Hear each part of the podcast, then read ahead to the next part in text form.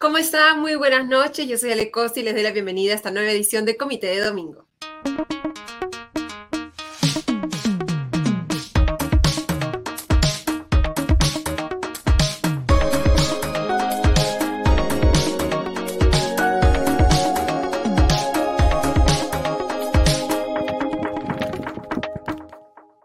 Hemos tenido una semana bastante movida, así que vamos a tener bastantes temas que cubrir Hoy, en esta edición de Comité de Domingo, vamos a revisar la decisión de la nueva fiscal de la Nación, Patricia Benavides, de efectivamente continuar con las investigaciones contra el presidente Pedro Castillo, esta investigación preliminar que había iniciado su antecesor Pablo Sánchez, y la aprobación por parte de la Comisión de Fiscalización del Congreso de un informe que propone acusar constitucionalmente al mandatario por presuntamente liderar una organización criminal, pero también planea denunciarlo constitucionalmente, lo cual podría traer en el peor de los casos para el presidente, una, eh, eh, un impedimento para ejercer cualquier cargo público.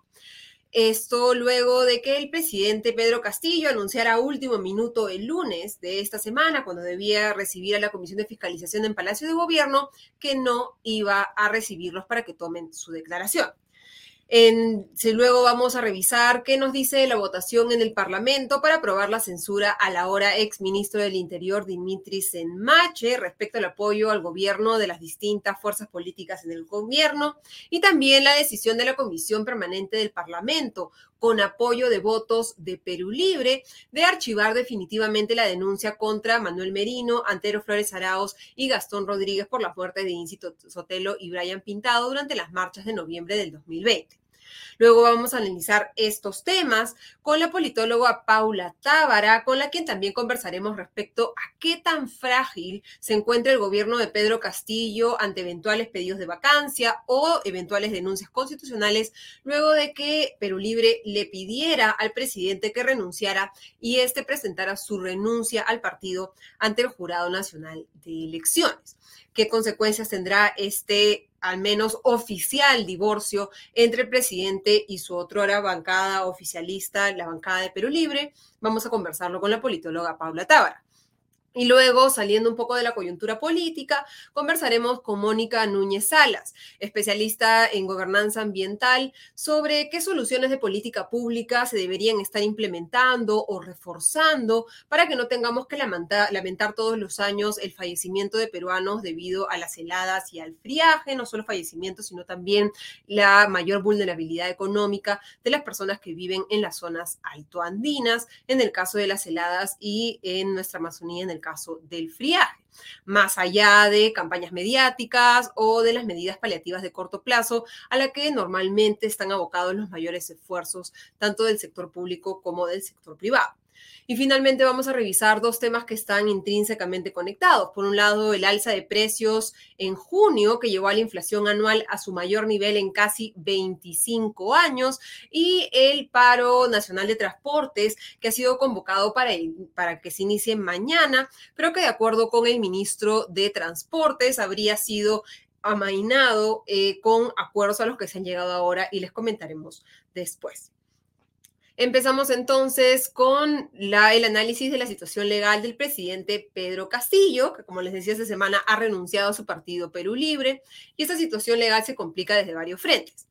En primer lugar, tenemos las declaraciones de la fiscal de la Nación, Patricia Benavides, que esta semana juró al cargo y que durante su discurso de juramentación anunció que no solamente va a continuar con la investigación contra Pedro Castillo y otros funcionarios o exfuncionarios como Juan Silva Bruno Pacheco, sino que también se va a crear un equipo especial denominado Equipo Especial de Fiscales contra la Corrupción del Poder.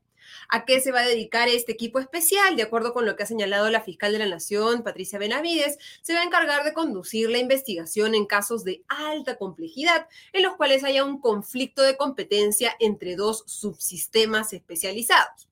¿Qué significa esto? Pues en una entrevista con el diario El Comercio, lo que ha explicado Benavides es que esto se va a abocar a casos en los que, por ejemplo, hay un caso que está siendo manejado tanto por la Fiscalía Especializada en Lavado de Activos como en la Fiscalía Anticorrupción. Es decir, que son dos subsistemas especializados y donde no queda claro cuál es la fiscalía competente. En estos casos, este equipo especial va a conocer, como dicen eh, los fiscales, estas investigaciones siempre y cuando ha señalado que sean de alta complejidad.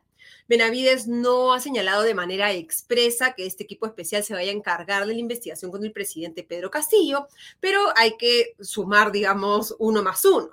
El caso de Pedro Castillo es efectivamente de alta complejidad y en este caso hay dos fiscalías que están investigando, de lavado de activos y la Fiscalía Anticorrupción y por lo tanto se podrían dar eventuales conflictos de competencia entre estas fiscalías. Lo que se ha señalado Benavides respecto a la investigación contra Pedro Castillo es que se va a acelerar, que se le va a dar la celeridad y el impulso que se requiere. Y en este terreno, el terreno judicial, continúan los esfuerzos de la defensa del mandatario por tratar de librarlo de las investigaciones fiscales, amparándose en el artículo 117 de la Constitución, que señala que el presidente no puede ser acusado por temas que no sean delitos de traición a la patria y otros referidos a impedir la labor del Congreso o los organismos electorales. Esta decisión eh, estaba en manos del juez supremo Juan Carlos Checli. Se había solicitado el abogado del presidente una tutela de derechos y el juez supremo rechazó la tutela de derechos. ¿Qué ha pasado esta semana? Pues que ha aceptado la apelación presentada por el, abogado del presidente Benji Espinosa y por lo tanto será la sala penal de apelaciones la que verá en segunda instancia esta solicitud de tutela de derechos presentada por Espinosa y tendrá que decidir si es que el presidente efectivamente puede ser investigado o no. Ya la defensa del mandatario adelantado que se irían hacia el Tribunal Constitucional o a instancias internacionales para tratar de defender lo que ellos consideran es el derecho del mandatario, aunque ya el juez supremo eh, ha señalado que el, el mandatario no puede ser acusado, pero sí investigado siempre que existan indicios razonables. El otro frente que se complica para Castillo es el del Parlamento. El lunes, recordemos, a las nueve y media de la mañana tenía que recibir Castillo a los miembros de la Comisión de Fiscalización desde Arequipa. La semana pasada, anterior, había dicho que efectivamente los iba a recibir y que iba a declarar ante la comisión que investiga casos como Zarratea eh, o eh, el, el, hallazgo de 20 mil dólares en el despacho, en el baño del despacho de Palacio de Gobierno del ex secretario Bruno Pacheco. Sin embargo, a las 9 y 12 de la mañana, Palacio de Gobierno le hizo llegar al Congreso una misiva en la que el presidente más bien señalaba que no iba a recibir a los miembros de la Comisión de Fiscalización, cumpliendo lo que nos había adelantado el domingo pasado eh, Diego en nuestra sección en tiempo real, en la que Diego Salazar nos comentaba que efectivamente el abogado del presidente en punto final había señalado que le iba a sugerir al mandatario no recibir a la comisión porque existía, esto, eh, no habían garantías del debido proceso, dado que el presidente de la comisión, Héctor Ventura de Fuerza Popular, había, de acuerdo con el abogado, adelantado opinión respecto a la culpabilidad del Parlamento, del, del mandatario, perdón. ¿Qué sucedió luego de que Castillo no recibiera la comisión de fiscalización? Pues el jueves se aceleró la aprobación del informe de esta investigación, un informe que ha sido aprobado por nueve votos a favor, tres en contra y una abstención en una bastante desordenada sesión en la que los congresistas de Perú Libre, que son parte de la Comisión de Fiscalización, no llegaron a votar. ¿Qué dice el informe? Es un reporte de 362 páginas que resumen las declaraciones tomadas por la comisión y los documentos revisados durante esta investigación en torno a cinco casos. Y el informe en líneas generales concluye que el mandatario lidera una organización criminal formada por 18 personas. En el informe se presenta un organigrama, si no sé si lo podemos ver un poco más grande, un organigrama de la supuesta organización criminal que eh, habría eh, comprobado la Comisión de Fiscalización que existe. Sin embargo, revisando el informe, lo que vemos es que se basa en declaraciones de... Eh, Carolín eh, Gutiérrez, para, pues, eh, empezar, la, eh, aspirante a colaboradora eficaz, y que eh, también se han basado en mucha información periodística.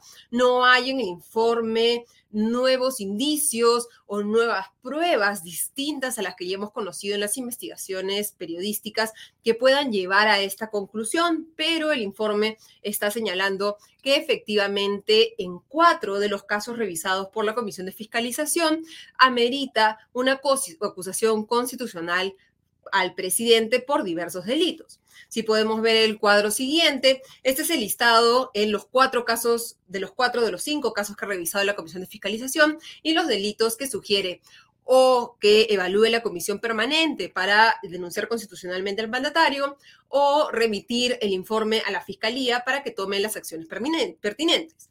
Hay delitos de organización criminal, cohecho pasivo propio, tráfico de fluencias, colusión, negociación incompatible o aprovechamiento indebido del cargo y enriquecimiento ilícito.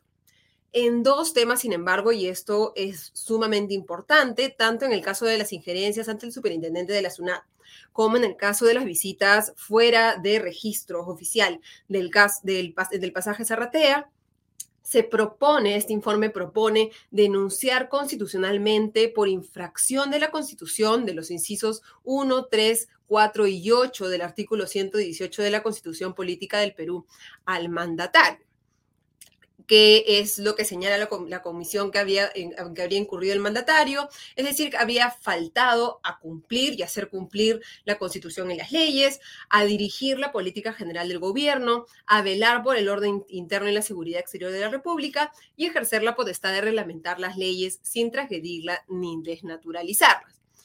Esto es importante, ¿por qué? Porque en el caso de los delitos como eh, colusión, negociación incompatible, etcétera, efectivamente se podría en el Congreso aprobar una denuncia constitucional contra el mandatario, pero debido a que el artículo 117 de la Constitución protege al mandatario de ser acusado, esto quedaría ahí en suspenso hasta que se, el mandatario cumpla sus eh, cinco años de gobierno o termine su presidencia.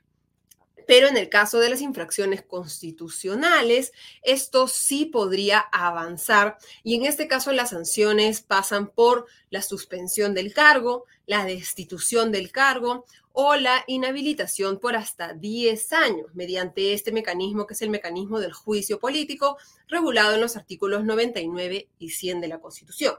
En este caso en particular, entonces, nuevamente el, presidente de la República estaría expuesto al riesgo de los votos en el Congreso que se apruebe o no una eventual suspensión o destitución del cargo o una inhabilitación dependerá de la fuerza de los votos. Lo que se ha llamado la atención sobre este informe es que se haya retirado la mención a seis congresistas de Acción Popular apodados los niños en las conclusiones de específicamente del caso Puente Tarata 3. En una versión inicial que incluso había sido difundida por los medios, se mencionaban a los congresistas Raúl Doroteo, Elvis Vergara, Juan Carlos Mori, Jorge Flores, Darwin Espinosa e Ilish eh, López y se señalaba que habían indicios suficientes de que ellos, abro comillas para citar el informe, o la versión anterior al informe, mejor dicho, habrían tenido participación para determinar los procesos de selección en entidades del Estado, cierro comillas, y se proponía enviar el informe a la Fiscalía para que tomen acciones. Pero finalmente en el debate del jueves en la Comisión de Fiscalización se decidió retirarlos y retirar también los nombres de dos congresistas del bloque magisterial, Lucinda Vázquez y Alex Paredes, porque ellos habían, habían sido incluidos por haberse reunido con Castillo en Zarratea. Sin embargo, los congresistas acordaron retirar los nombres de todos los congresistas, dado que ninguno había citado para brindar, había sido citado para brindar sus descargos. Y hablando de votos, revisamos rápidamente la censura al ahora exministro del Interior, Dimitri Senmache, que fue censurado por 78 votos a favor, incluyendo 11 de 16 congresistas de Perú Libre. Tanto Valdemar Cerrón como Guido Bellido votaron a favor de la eh, censura de Dimitri Senmache, que hoy ya presentó, que ya presentó su renuncia y que ha sido aceptada hoy por el Ejecutivo. La censura por parte del Congreso ha sido por el escape del aún prófugo ex ministro de Transportes y Comunicaciones Juan Silva, que también está mencionado en el informe de la Comisión de Fiscalización, y la infructuosa eh, búsqueda de Bruno Pacheco, Fray Vázquez, sobrino del presidente Pedro Castillo, entre otros, y también la muerte de 14 personas durante un enfrentamiento entre mineros informales en el distrito de Atico, en Arequipa, el pasado 12 de junio quienes han votado en contra. Los 29 votos en contra provinieron de las bancadas Bloque Magisterial, Perú Democrático, eh, y Cambio Democrático Juntos por el Perú y representantes de algunos otros bloques. Estos tres grupos políticos serían los principales soportes del eh, presidente, pero vamos a evaluar en un segundo con Paula Tábara si es que eso es suficiente. Este es la, el cuarto ministro que el Congreso censura y recuerda un poco la situación de Betty Chávez, ministra del Trabajo que fue censurada, en la que nueve congresistas de Perú Libre votaron a favor. Y los votos de Perú Libre también fueron fundamentales para otro tema, el que la Comisión Permanente del Congreso haya confirmado definitivamente que se archive la denuncia contra el expresidente Manuel Berino, el ex premier Antero Flores Alaos y el ex ministro del Interior Gastón Rodríguez por la muerte de Inti Sotelo y Brian Pintado durante las protestas de noviembre del 2020. Este, la Comisión Permanente ha aprobado el informe elaborado por el congresista Alejandro Cabero, que como ya hemos evaluado en este programa, en lugar de pronunciarse específicamente respecto a si la denuncia de la Fiscalía de la Nación tenía una motivación política o no y por lo tanto ameritaba que haya una investigación fiscal sobre el tema o no, lo que ha hecho el congresista Cabero es convertirse en fiscal y en juez y librar de responsabilidad a Merino, Flores Araos y a Rodríguez, en lugar de seguir los llamados de instituciones como por ejemplo la Defensoría del Pueblo, que pedían que se permita al Ministerio Público investigar si se hubiera aprobado un informe que permitiera la investigación, que recomendara la denuncia, lo único que hubiera pasado es que el Ministerio Público efectivamente pudiera seguir investigando ese tema. Ahora tendrá que poner todo en pausa hasta que se cumplan cinco años de la eh, salida de Merino y compañía del gobierno. En este cuadro que estamos viendo, que ha sido elaborado por el periodista del diario El Comercio Martín Hidalgo, con quien conversamos la semana pasada, se muestran los 22 votos a favor de archivar esta denuncia constitucional, esto en la comisión permanente, que incluyen tanto a Guido Bellido como a Valdemar Cerrón de Perú Libre. Bellido publicó hoy este tuit tratando de defender su decisión, que por supuesto ha sido blanco de críticas y hasta un pedido de cierre del Congreso y convocatoria a una asamblea constituyente por parte de Nuevo Perú. Lo que ha señalado Guido Bellido en un tuit es que, abro comillas, la muerte de Inti Bryan les sirvió para capturar ejecutivo y legislativo, omitiendo acciones para capturar a los asesinos o apoyar a los deudos. Miserables quienes hacen política con muerte de sus hermanos, acusar políticamente es una manera vil de justificar el aprovechamiento. Estas han sido las declaraciones de Guido Bellido, que por supuesto han requerido o han atraído incluso más críticas. Y para analizar un poco cuál será el rol de Perú Libre ahora que el presidente Pedro Castillo ha renunciado a la bancada y, al partido en general, vamos a conversar con la politóloga Paula Tábara para analizar qué tan frágil es la situación actual del presidente Pedro Castillo. ¿Cómo estás, Paula? Muy buenas noches y bienvenida a Comité de Domingo. Hola, de buenas noches. Muchísimas gracias por sumarte con nosotros. ¿Qué, ¿Qué, tan más frágil que hace cinco días es la situación del presidente Pedro Castillo? Un presidente sin bancada siempre está en una situación más frágil. Si tuviésemos un presidente incluso que no estuviese en riesgo constante de vacancias y tal, igual estaríamos hablando de un presidente que no tiene quien presente los, proyectos de ley del Ejecutivo, quien los respalde, quien los, quien los defienda, ¿no es cierto? Entonces, y ya en esta situación de extrema vulnerabilidad en la que pues hemos visto ya dos intentos de vacancia y que se habla a menudo de la salida del presidente, pues y vemos censuras constantemente, pues con más razón. Lo que pasa es que lo que hay que saber es, en primer lugar, si hay alguna otra bancada a la que efectivamente se vaya a plegar de alguna forma, ¿no? Tú has mencionado a Perú Democrático, se, se mencionado también en varios momentos al bloque magisterial, ¿no? Y entonces la posibilidad de que sean estas las bancadas que le defiendan. Ahora, claro, a eso hay que sumarle otra cosa. En una situación de constante llamado a la vacancia, tener garantizados esos 44 votos que evitan una vacancia para el presidente son, es sumamente importante y es lo que ha llevado a muchas de las acciones que hemos visto en este tiempo de gobierno de Castillo y a que nos constantemente digamos, esto es un presidente que busca sobrevivir. Bueno, la, perder los votos de Perú Libre en ello le quita esa garantía de 44 o coloca a Perú Libre en una mejor posición para vender más caros esos votos y seguir garantizando el gobierno. Hasta ahora, eh, digamos, desde el lado evidente, ¿no? Lo que hemos visto un poco que el costo, tú decías que vender un poco más caro, el costo es el momento del apoyo, o entre comillas, el apoyo también de Perú Libre al mandatario, estaba relacionado con eh, eh, ministerios, ¿no? El Ministerio de Salud, el Ministerio de Energía y Minas, un ministerio... Y otros organismos públicos que a veces no, no tenemos tan en cuenta, ¿no? Claro, pero eh, eh, mirando ministerios, el Ministerio de Energía y Minas es uno que claramente ha sido perdido por Perú Libre. ¿no? Eh, estaban en, en, Petroperú, la empresa nacional con mayores ingresos, dominaban otros espacios y como tú dices, otras organizaciones. Se ha visto un retroceso de, de Perú Libre en ese espacio del Ejecutivo que amerite esta renuncia, o, más bien esta invitación a renunciar? ¿Qué otras cosas se han visto en este, entre comillas, divorcio entre Perú Libre y, Castillo? ¿O qué crees que, ha llevado a esto? Creo que hay una parte en la que sí hemos visto, tú has mencionado eh, muy bien energía y minas, yo creo que podemos hablar de agricultura también, ¿no es cierto? Y eh, además, no solo el golpe de te quito el ministerio, sino en esta cuestión como como de egos políticos, coloco a alguien que estaba contigo en ese equipo técnico que yo no quería, ¿no? Este, como es al encastre, eh, alguien que puede ser visto como de, este otro bloque caviar, digamos, por decirlo como le llamaría el serronismo en estos días, ¿no? Y además, yo creo que una parte de esta, de esta situación que no vemos, ya no tiene que ver solo con lo que ya has perdido, sino con este se vienen cositas del presidente de hace un par de semanas. Sorpresas, sorpresas para el, discurso de 28 de julio. Que nosotros no conocemos, pero que probablemente al interior de quienes sí forman parte del gobierno y quienes negocian, se pueden estar hablando.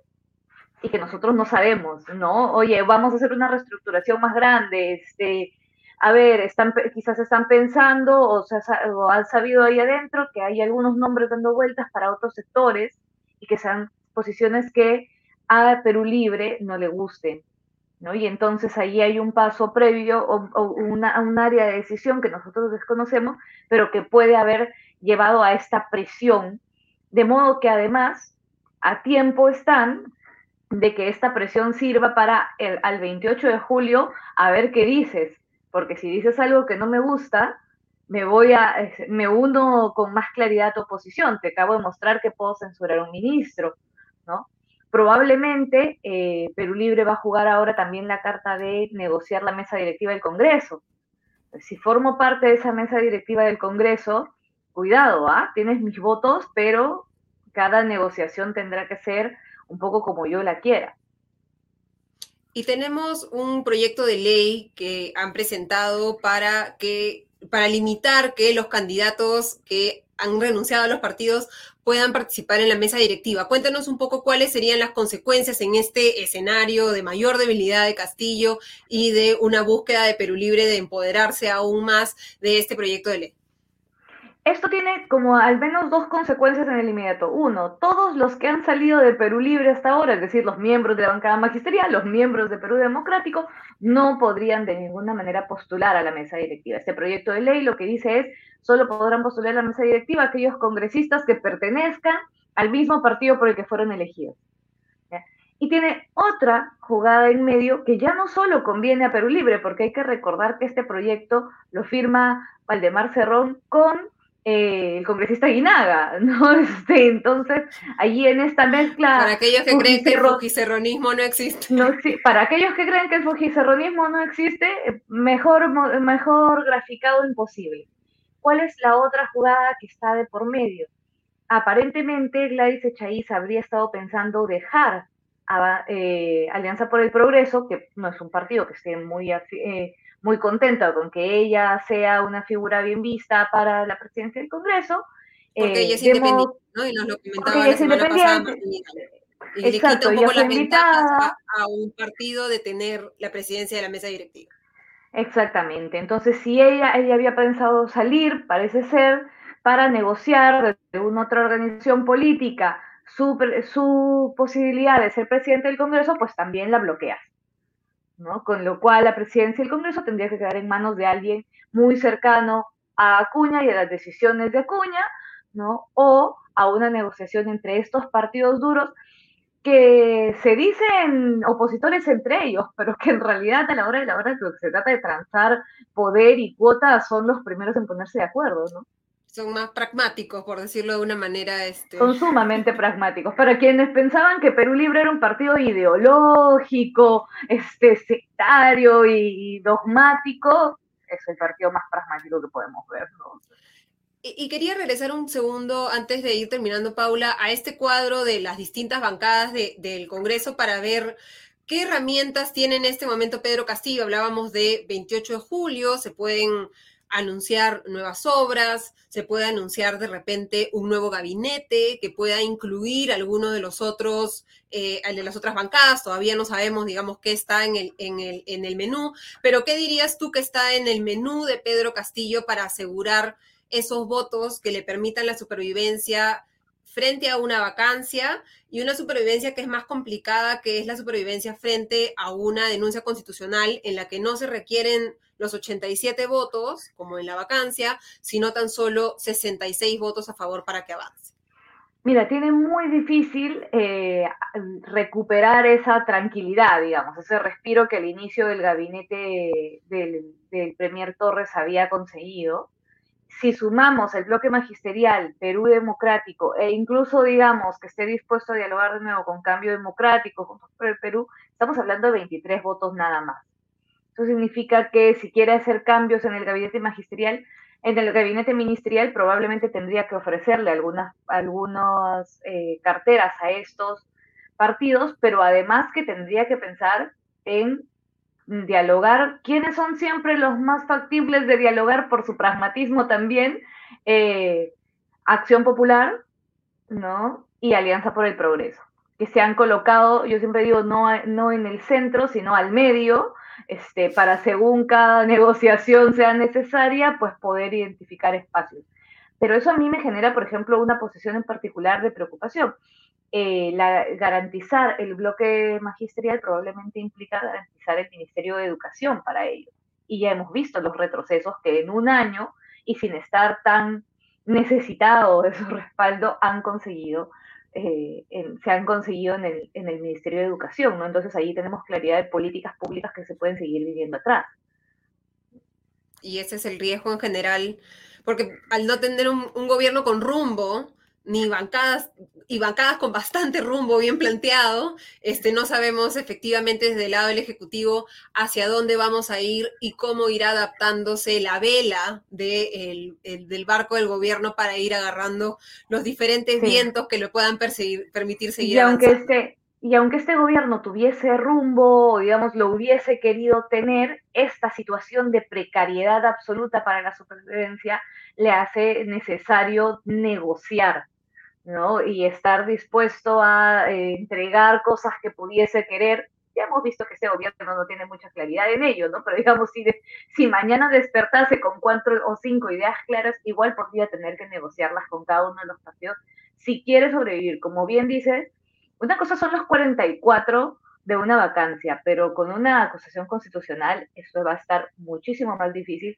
Y lo triste de todo esto es que este gobierno además ha demostrado eh, estar dispuesto a todo para sobrevivir, pero es que ello implica empeñarnos en nosotros también. Es decir, si miramos no la negociación parlamentaria, sino lo que hemos visto estos días de negociaciones para impedir paros, que implican reducir el ingreso del país, dar subsidios en sectores que no necesariamente eh, son los, más, los que lo necesitaban más o los que al mismo tiempo brindan calidad de servicio a los ciudadanos, pues entonces, ¿qué no estará dispuesto a empeñar? Si está dispuesto a empeñar todo ello para que no haya paros que, que debiliten aún más su posición frente a la ciudadanía, imagínate que no estará dispuesto a empeñar para garantizar su supervivencia.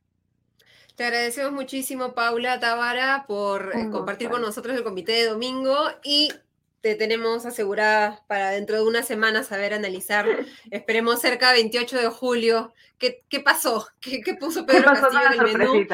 Exacto, y cuáles fueron esas sorpresitas. Muchísimas gracias, Paula. Un gusto, Ale. Hasta la próxima. Y ahora vamos a pasar a nuestra segunda entrevista, en la que, como les dije, nos vamos a alejar un poco de la coyuntura política y vamos a entrar a un tema que ha estado en la mente de todos los peruanos esta semana, el friaje y las heladas, por una desafortunada campaña de la empresa Vic, que utilizaba personajes de la farándula para invitar a los limeños a vivir la experiencia, si le decían la experiencia de una casa típica puneña de entre 3 y 5 grados centígrados en una instalación en un centro comercial para incentivarlos a donar material para abrigo. Algunos han señalado que esta campaña lo que busca es crear conciencia para promover estas donaciones y que más personas estén conscientes sobre esta problemática, pero como ha señalado eh, Mónica Núñez Salas, nuestra segunda invitada de hoy, en realidad la campaña refuerza que se sigan tomando medidas cortoplacistas y que más bien no se priorice el romper este ciclo eterno de la mala adaptación al frío en las zonas más vulnerables del país y que todos los años tengamos que contar por lo menos decenas de muertos a causa de las heladas en las zonas altandinas y el friaje en la Amazonía. Vamos a conversar, como les digo, con Mónica Núñez Salas. Ella es experta en gobernanza ambiental y desarrollo de capacidades. Ha trabajado en, eh, desarrollo de capacidades y evaluación de desempeño para distintos sectores eh, y gobiernos regionales de Perú, Colombia, China y Afganistán. ¿Cómo estás, Mónica? Muy buenas noches y bienvenida a Comité de Domingo. Buenas noches, Ale. Eh, buenas noches a todos. Gracias por la invitación gracias a ti por la invitación, eh, por, por, estar con nosotros y responder a la invitación. Revisando un poco lo que se ha hecho hasta ahora desde el sector público en materia de heladas y friajes, lo que tenemos es un plan que supuestamente es multisectorial y reúne acciones del Ministerio de Vivienda, del Ministerio de, Desarrollo e Inclusión Social, del Ministerio de la Mujer, del Centro de eh, Prevención de Desastres que está adscrito al INDECI.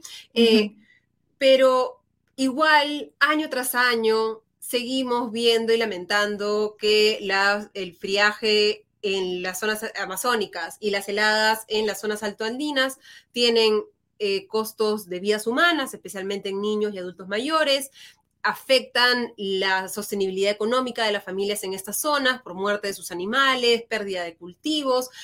¿Por qué esto sucede todos los años y qué cambios se necesitan en el enfoque para poder evitarlo? Ya, eh, gran pregunta, ¿no? Eh, ¿Por qué sucede todos los años? Es, em, eh, bueno, es, un fenómeno, es un fenómeno climático recurrente, perfectamente previsible. Em, y creo que hay, o sea, tres, estaba pensando en la entrevista y hay tres ideas principales que creo que podemos darle vueltas varias veces. La primera es eh, cómo comenzó esta discusión, ¿no? La discusión de, la empresa privada, de qué manera debe involucrarse, por qué le exigimos esto. Y creo que la primer, o sea, el primer disclaimer es que nadie, o sea, nadie espera que la empresa privada solucione este problema, ¿no? Esta deficiencia.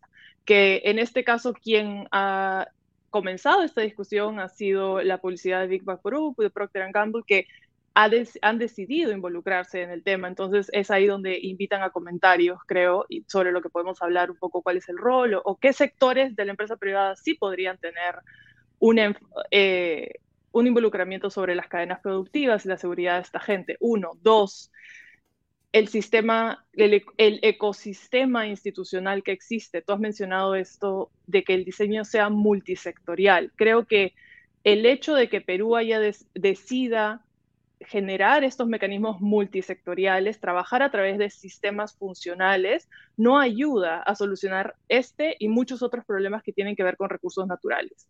No hay una cabeza clara, no hay una organización clara, eh, la atribución de funciones no es idónea eh, para enfrentar estos temas y eso es algo que creo que hay que desempacar y ya viene siendo hora de que Perú comience a cuestionarse si es que esta institucionalidad de sistemas funcionales está dándonos los, beneficios, los resultados que esperamos.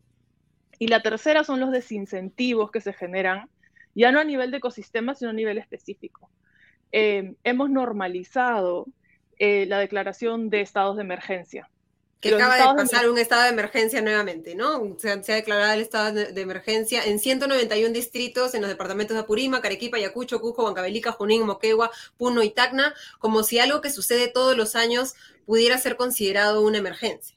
Es que no es un estado de emergencia si son 191 distritos, o sea, que alguien tiene que hacer un estudio y, sobre cuánto tiempo pasan estos distritos en emergencia y cuánto tiempo pasan en no emergencia. Y lo que hace ¿Cuál es la ventaja de, una emergencia? Lo que hace el estado de emergencia es relajar muchos de los estándares que se necesitan para las licitaciones, para las contrataciones, para la asignación extraordinaria de presupuesto. Hay muchas instituciones regionales y locales que reciben más presupuesto con el estado de emergencia que el que tenían planificado para ejecutar en todo el año. Entonces, tenemos un sistema que, que vive de la excepcionalidad y que esa excepcionalidad genera un montón de, lamentablemente, instancias de corrupción. Entonces, quien debería estar llamado a solucionar a largo plazo depende de la excepcionalidad y depende de la vulnerabilidad. Y eso es una mala adaptación del sistema que sigue dando vueltas sobre sí mismo. O sea, digamos que los actores tienen el incentivo a no solucionar el problema, porque si se solucionara el problema tendrían que tener que cumplir esos estándares más altos y habrían menos ventanas para eh, saltarse eh, los requisitos y los controles.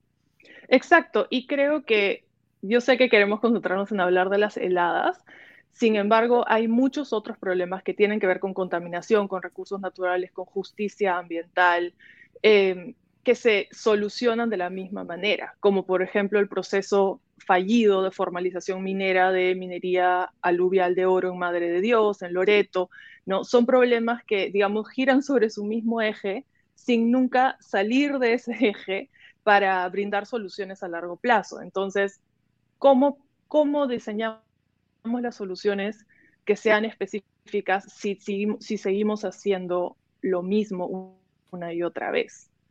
Claro, y, revisaba ahí un poco este plan multisectorial y tiene un mapa eh, eh, que lamentablemente no, no, no, hemos podido poner en el programa, pero es un mapa de las zonas de vulnerabilidad y es el 80% del territorio del país, si se suman las heladas y el friaje, ¿no? Eh, no, no es un tema, hay zonas de mayor vulnerabilidad, más eh, Puno en el caso de las heladas y Madre de Dios en el caso del friaje, que son los puntos de, mayor vulnerabilidad, pero de acuerdo con un informe que publicó hoy día el Diario El Comercio citando al CINEPRET, al Centro Nacional de Estimación y Reducción de Riesgo de Desastres, que es quien tiene, digamos, las cifras, que y está escrito a, otro ministerio, el Ministerio de Defensa, son 7.662.648 personas que están en especial grado de vulnerabilidad frente a las heladas y al friaje.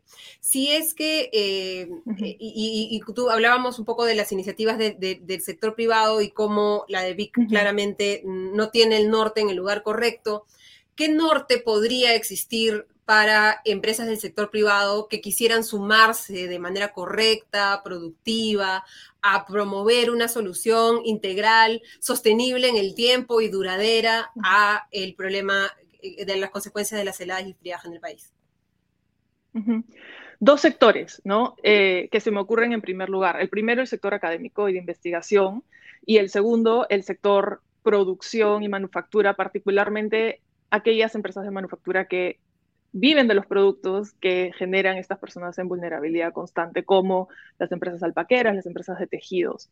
En primer lugar, sobre, eh, sobre la academia, hay ya hay grupos de trabajo, y esto es algo que, eh, o sea, hay grupos de trabajo que vienen generando soluciones creativas que podrían romper el ciclo a largo plazo. El grupo PUC, que es el grupo de eh, viviendas rurales, em, hay también entidades de la cooperación internacional, como por ejemplo la Cruz Roja y la Media Luna Roja, el Centro de, el Centro de Clima, que trabajan con los gobiernos regionales para establecer acciones de alerta temprana que pueden prevenir digamos, no van a prevenir enteramente la helada, porque es un fenómeno que no se puede detener, pero sí pueden prevenir el nivel de exposición de la población para que, digamos, para reducir la pérdida de vidas humanas, para reducir la pérdida incluso de los animales de pastoreo, los animales que, producen lana de los que muchas de estas comunidades viven, ¿no?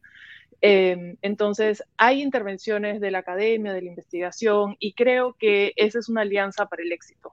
¿No? Financiar más investigaciones, adoptarlas, adoptarlas a largo plazo, em, y, creo que con CITEC, el sector educación, tienen un rol muy importante para desarrollar esta, hablamos mucho de innovación y tecnología, pues adaptamos la innovación y la tecnología a aquello que lo necesita. Siete millones de peruanos no es un estado de excepción, no es una situación de excepcionalidad. Estamos hablando de un tercio de nuestra población, ¿no? Entonces, em, es, es, algo que hay que atacar de todas maneras. Y de, parte del sector privado, en realidad,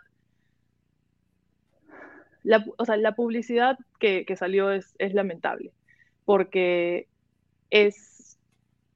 Eh, eh, no, utilizar las vidas humanas o el desastre ajeno como un medio publicitario es algo que no deberíamos, es algo que no deberíamos tolerar y es algo que lamentablemente alguien debió darse cuenta antes de que fuera publicada la campaña. Eh, sin embargo, sí entiendo que viene de un lugar de buena intención y lo que pueden hacer, eh, lo que pueden hacer las empresas en realidad es, o sea, pueden hacer cambios sí pueden adoptar cambios sistémicos en sus cadenas productivas que reduzcan la vulnerabilidad.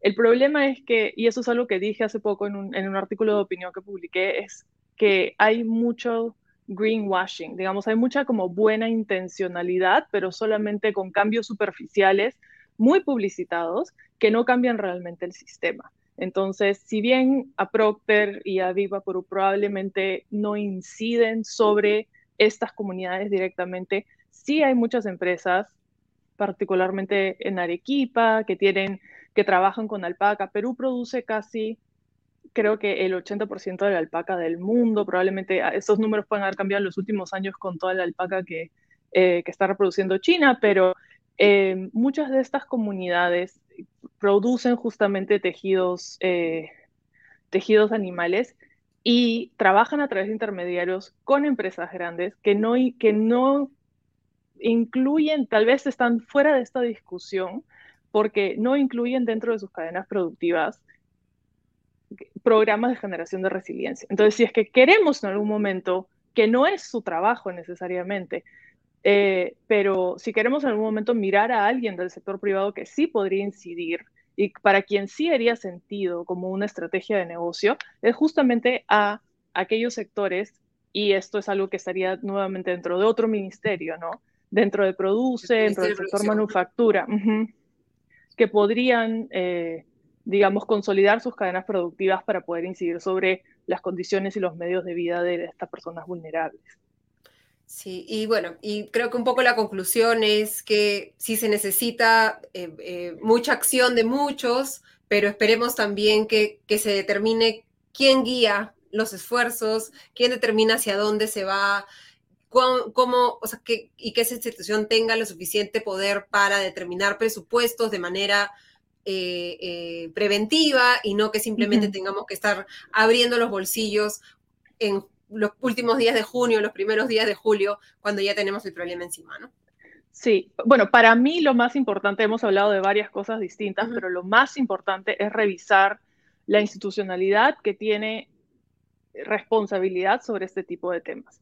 Revisarla y de repente reconstruirla de alguna manera, pero en mi opinión no es idóneo tener al Ministerio de Defensa como el titular de este tipo de acciones preventivas que tienen más una incidencia climática, una incidencia de agricultura, ¿no? El programa, de, el programa contra las heladas que aprobó el MIDIS y que ha estado, creo, financiado, supervisado y que ha recibido varios eh, comentarios del Banco Interamericano de Desarrollo, es un programa de dos años.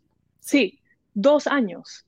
El programa ¿qué, puede, qué, qué cambio puede hacer un programa del, del MIDIS, que además no, no involucran a un sector que, digamos, es uno de los sectores más nuevos, uno de los sectores que tienen menos presupuesto. En dos años, ¿qué tipo de cambio se puede hacer? y ese es un reto. Revisar esa institucionalidad y ponernos todos, si nos vamos a concientizar, concientizarnos en exigir precisamente que se empiecen a tomar esas políticas públicas de, sugeridas desde la academia, de repente con un apoyo también del sector privado, lideradas desde una institucionalidad fuerte para que rompamos ese ciclo y que el próximo año, esperemos en el 2023 o en algún eh, futuro cercano, lleguemos a la temporada de friaje y, heladas ya preparados y listos a reducir esos niveles de vulnerabilidad de los peruanos. Te agradecemos muchísimo, Paula, por habernos acompañado esta noche y contigo será hasta una próxima oportunidad. Gracias. Ok, gracias. Y pasamos rápidamente a los últimos dos temas. La inflación. En junio se volvió a disparar los precios tanto a nivel nacional como en Lima, de acuerdo con el Instituto Nacional de Estadística e Informática. La inflación en Lima metropolitana subió en los últimos 12 meses a 8,81%. Esta es la inflación de los últimos 12 meses, es decir, el alza de los precios en un periodo de un año más alta de los últimos 25 años, desde julio de 1997 no teníamos una cifra de alza de los precios tan alta como la que estamos viendo. A nivel nacional, la situación no es mejor. Vemos que el índice de precios al consumidor ha subido a 9,32%. Entonces, es la curva de la inflación, lo que vemos en, esta meseta son los últimos años en los que la inflación ha estado bastante bajo control y desde finales del año pasado, debido al incremento del tipo de cambio, eh, eh, y al disparo este año de los precios de los alimentos y los combustibles, vemos esta curva constante al alza de eh, la inflación. En el caso de qué precios son los que están subiendo más en la capital, de acuerdo con el informe del Instituto Nacional de Estadística e Informática, los gasoles se han disparado de precio, un alza de más de 11%, el pollo ha subido de precio, los huevos han subido de precio, pese a que tienen una exoneración del impuesto general a las ventas eh, de parte del gobierno, que le está costando actualmente a todos los peruanos. Vemos los pasajes eh, en ómnibus y microbús han subido 6,30% en el mes de junio. Hay un traslado a los bolsillos de los consumidores del alza de los combustibles. Los huevos han subido casi 20%, el gasol, como les decía, casi 11%. El menú en restaurantes, debido al incremento de los precios de los alimentos, ha subido 1,28% y el pollo viscerado 4,34%. Estos precios podrían estar subiendo mientras hablamos debido a las complicaciones que ha generado el paro de transportistas durante la última semana, que no ha llegado a su fin, sino que más bien a partir de mañana se había convocado un paro multimodal, un paro que incluye, incluye también, además del transporte de carga, los buses interprovinciales, también al transporte urbano. Hoy por la tarde, el ministro de Transportes y Comunicaciones, Juan Barrenzuela, ha indicado que un 70% de los gremios de transportistas ha firmado un acta para suspender el paro nacional previsto para mañana, pero el presidente de la Cámara de Transporte Urbano, Ricardo Pareja, poco después del anuncio, ha ratificado que cinco organizaciones acatarán esta medida de fuerza, que están abiertos a seguir con las negociaciones con el gobierno durante esta noche incluso la madrugada de mañana, pero que estos cinco gremios de todas maneras se van mañana al paro y de acuerdo con pareja, estos representan el 85% de los vehículos que prestan el servicio. Los gremios de transporte urbano de Lima y Callao que han firmado esta acta con el Ejecutivo y que no participarán en el paro son la coordinadora de transporte urbano, esto nuevamente de acuerdo con el ministro, aunque Ricardo Pareja lo ha eh, eh, negado eh, eh, a, Nitra, a EMUS, Conexa, Conet y a Cestraca, que de acuerdo con el ministerio representan más del 70%, que han ofrecido para llegar a este acuerdo ampliar la, la, devolución del 70% del impuesto selectivo al consumo para incluir también al servicio de transporte urbano autorizado, está el ofrecer durante cuatro meses darles el equivalente al 40% del monto total que paguen por los peajes. También ampliar el Fondo de Estabilización del Precio de los Combustibles, que este año va a costar 3.200 millones de soles al presupuesto, entre otras ofertas. Veremos entonces mañana qué tanto se acata este paro y qué complicaciones podría traer el hecho de que todavía el gobierno no pueda llegar a un acuerdo con los transportistas o en, eh, en, la ausencia de este acuerdo, imponer el hecho de que se necesita el transporte tanto de carga como el transporte interprovincial, como el transporte urbano, y no se debería afectar a los peruanos por las exigencias de este sector. Terminamos así la sección de noticias y ahora vamos a pasar a su sección favorita, Meme Realidad con Mateus Calderón. ¿Cómo estás, Mateus? Muy buenas noches. Buenas noches, Ale Costa, y buenas noches con todas y todos. Bienvenidos a este su segmento favorito, Meme o Realidad, en su dominical favorito, Comité de Domingo. Soy Mateus Calderón y conmigo pasaremos revista a las noticias más curiosas, graciosas o inusuales del acontecer nacional e internacional aquellas noticias que nos sacan las más de las veces una sonrisa y otras tantas una lágrima. Empezamos con lo que, sin duda alguna, se volvió la noticia más relevante de la semana y la más comentada en redes, y que prueba que el peor enemigo de un peruano es otro peruano, que es publicista y cuya oficina está en Barranco. ¿A qué nos referimos? Pues a la campaña publicitaria producida por la agencia Circus Grey, que ofrece, cito, vivir la experiencia, así, del frío de las heladas de Puno, replicando una otra vez entre comillas, casa tradicional puneña instalada en el centro comercial Real Plaza de Puruchuco en Ate. La campaña, por supuesto, incluía influencers que tenían que poner su mejor cara, incluso hablando de la tragedia que representan las heladas en Puno. Uno de ellos llegó incluso a denominar linda experiencia la visita a la así llamada casa más fría de Lima. Chicos, los quiero invitar a esta linda experiencia de la casa más fría de Lima de Vic. Linda Buen momento para preguntarse cómo se ve una casa tradicional puneña. ¿Existe una casa tradicional puneña y cómo se ve una casa tradicional limeña? Y también por qué alguien tendría que vivir la experiencia de las heladas para saber que, oh sorpresa, las heladas hacen daño y son algo que el Estado debería estar en capacidad de solucionar, que no lo hace. Pero la pregunta de fondo es también cómo una campaña publicitaria de esta naturaleza es aprobada sin que nadie se dé cuenta de lo ofensiva y discriminatoria que puede llegar a ser. Las agencias de publicidad tienen un problema del cual no están hablando y si siguen esta senda no pasará mucho tiempo hasta que veamos campañas como Vive la experiencia, una casa tradicional de adobe con lluvia y huaicos incluidos para que conozcas el efecto del fenómeno del niño en el norte y dones dinero o también tu propio bidón de agua contaminada con mercurio para que vivas la verdadera experiencia de la minería ilegal en Madre de Dios. Quizás la verdadera campaña que necesitamos es la de ponernos en los zapatos de los propios publicistas y en vez de una casa tradicional puneña necesitemos una tradicional oficina de agencia publicitaria en la cual podamos visitar. Tendremos todo para vivir la verdadera experiencia del publicista peruano, racismo, clasismo, una casa en barranco y si eres mujer, mucho, pero mucho mansplaining. Publicidad peruana, el riesgo es que te quieras quedar. Y en noticias locales, la izquierda parlamentaria continúa desbarrancándose. Esta semana los legisladores Valdemar Cerrón y Guido Bellido, de Perú Libre, votaron por el archivamiento de la denuncia constitucional contra el expresidente Manuel Merino, y con ello la imposibilidad de investigarlo por la muerte de los jóvenes Inti Sotelo y Brian Pintado durante las protestas de noviembre del 2020. Esto es más curioso todavía porque Vladimir Serrón, líder del partido Perú Libre, había afirmado lo siguiente apenas unos días antes de la votación de Valdemar Serrón y Guido Bellido, cuando Rocío Torres, de Alianza para el Progreso, hizo exactamente lo mismo, votar por el archivamiento el voto dirimente de la congresista Rocío Torres, de APP, para favorecer el archivo respecto de los actos criminales contra la juventud del 14 de noviembre del 2020, queda como un histórico sello de impunidad que el Perú jamás olvidará y fulmina su carrera política.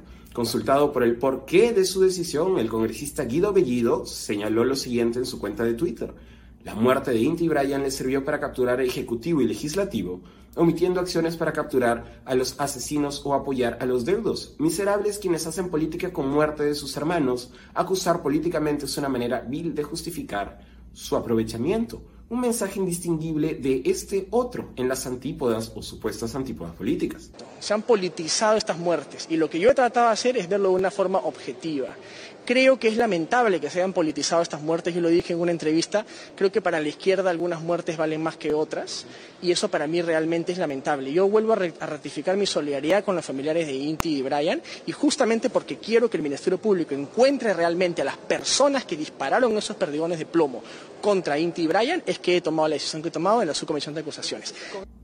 En noticias más felices, el expresidente Martín Vizcarra continúa demostrando que Dios sí tiene favoritos. La canción Bebito Fiu Fiu del productor musical Tito Silva, basada en las comunicaciones de WhatsApp del exmandatario peruano, no solo ha traspasado fronteras, sino que incluso ahora ha sido entonada por la estrella mundial Bad Bunny.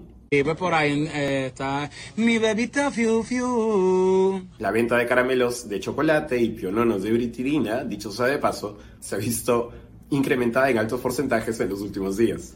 Mi versión favorita, debo decirlo, es la versión ensaya.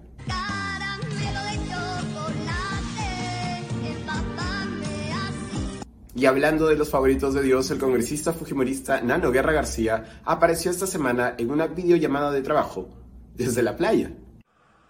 Cuando trató de justificarse, dijo lo siguiente. Lamentablemente, he tenido que trabajar estos días. Lamentablemente, he tenido que venir a trabajar.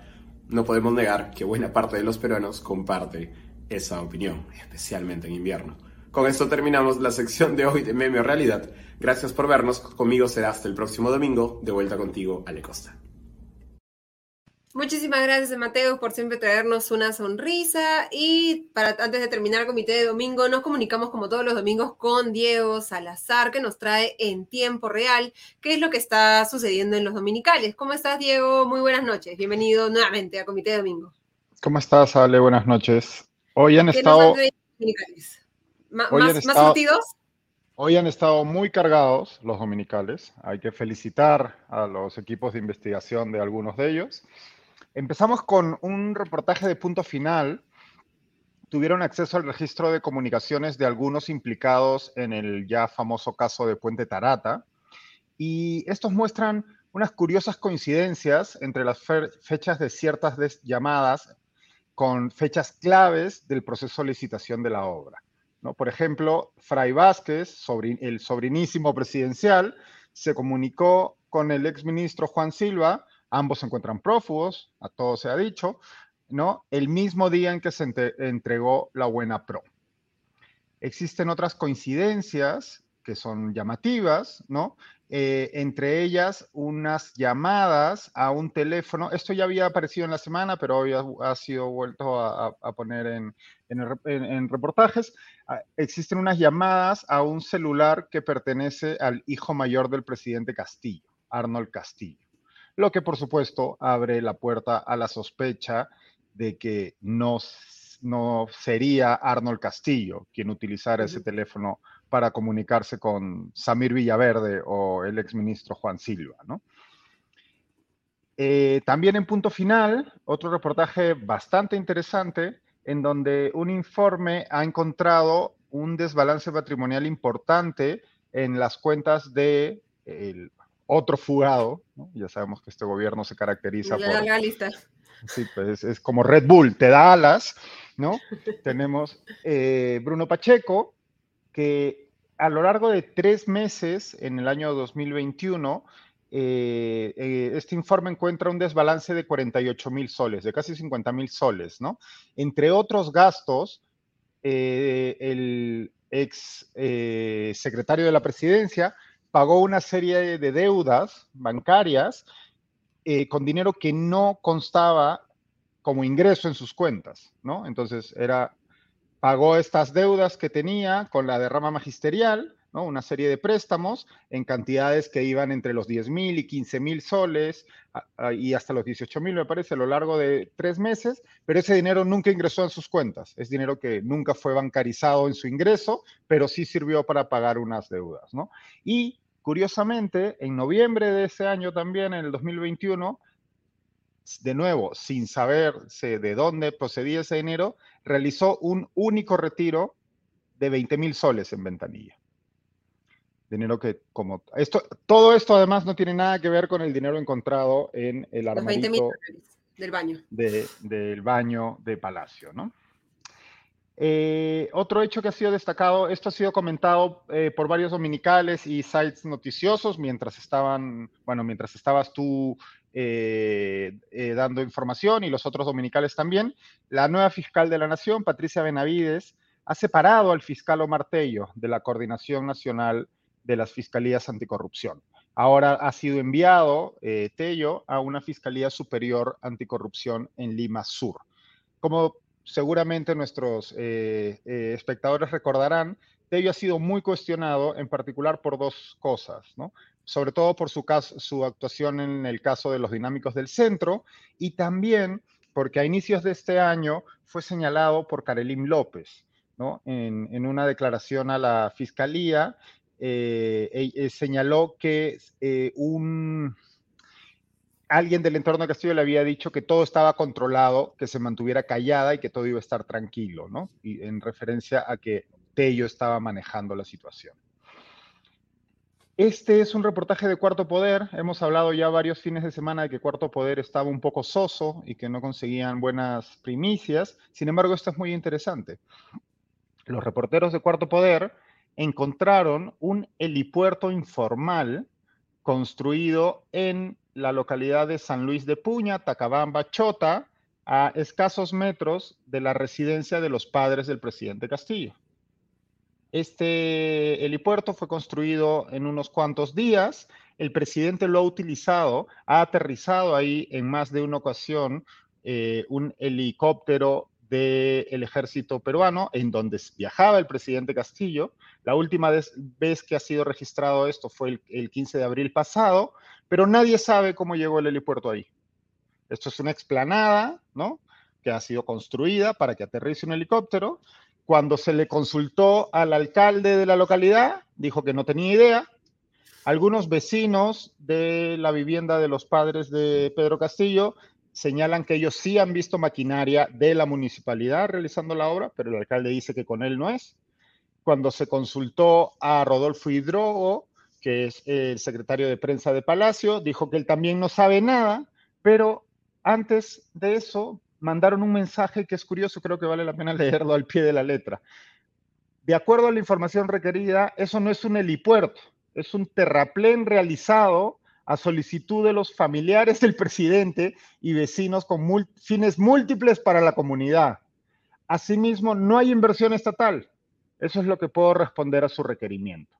¿No? Esto fue un mensaje que envió en un inicio y luego cuando se le volvió a consultar dijo que no sabían quién lo había construido. ¿no? Entonces, para beneficio de toda la comunidad, porque claramente todas las personas de Tacabamba tienen usan helicópteros para, para, sí, para, movilizarse en su, en, su, en su día a día. ¿no? Eh, también Cuarto Poder eh, han estado activos eh, la familia del presidente Pedro Castillo.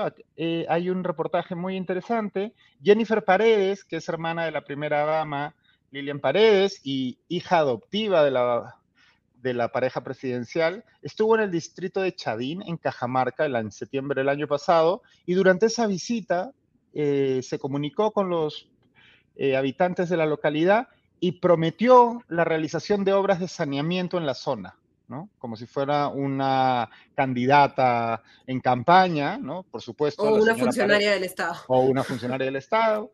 Por supuesto, la señora Paredes no cuenta con ningún cargo público. Eh, en ese momento, las cámaras que la captaron, se ve a la señora Paredes con un chaleco de la empresa constructora JJM Espino.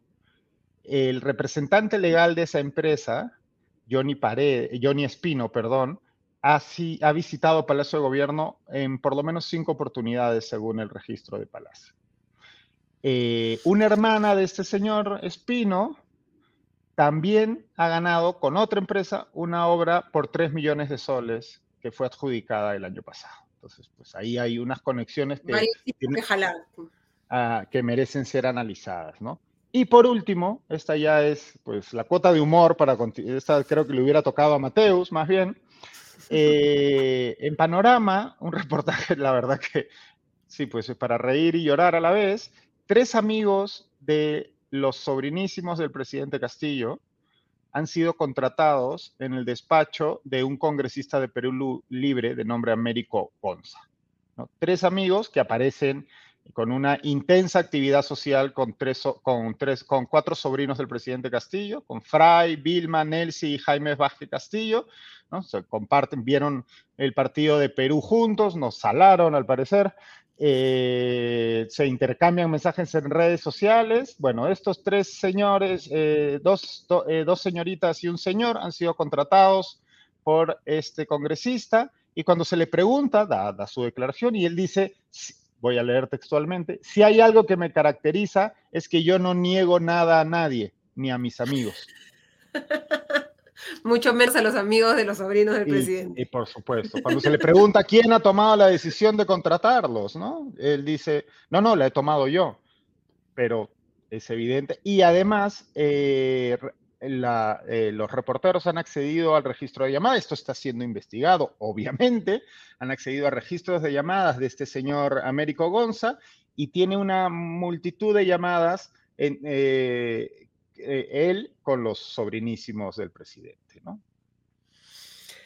Bueno, Seguramente no hay que ser mal pensado, seguramente todos se pasaron la voz de la convocatoria, fueron juntos a hacer las entrevistas y, como seguramente todos eran perfectamente calificados para los puestos, este, fueron elegidos por, por el parlamentario Américo Pronto, pronto le pedirán el, helicóptero y el helipuerto al presidente para visitar a los abuelos. A los abuelos. a toda la familia, hacer la reunión familiar ahí en el helicóptero y en el helipuerto. Muchísimas gracias, Diego, por, como siempre, ver los dominicales y traernos lo que necesitamos saber para empezar la semana bien informados. Nada, un placer. Hasta el próximo domingo. Bye. Muchas gracias. Hasta el próximo domingo. Y antes de terminar, queríamos hacerles extensiva la invitación a un taller por parte de Mónica Núñez Salas, que ha sido eh, invitada a, eh, a Comité de Domingo y Día me confundí su nombre al final de la entrevista y le dije, eh, eh, Paula, disculpa, a Mónica Núñez. Y este es un eh, taller llamado Taller Intensivo de Manejo de Chi. Aprende a canalizar tu energía con técnicas tradicionales chinas. Pueden contactar a la escuela Hongqing en Miraflores. Ese taller se realizará el sábado 9 y el 16 de julio.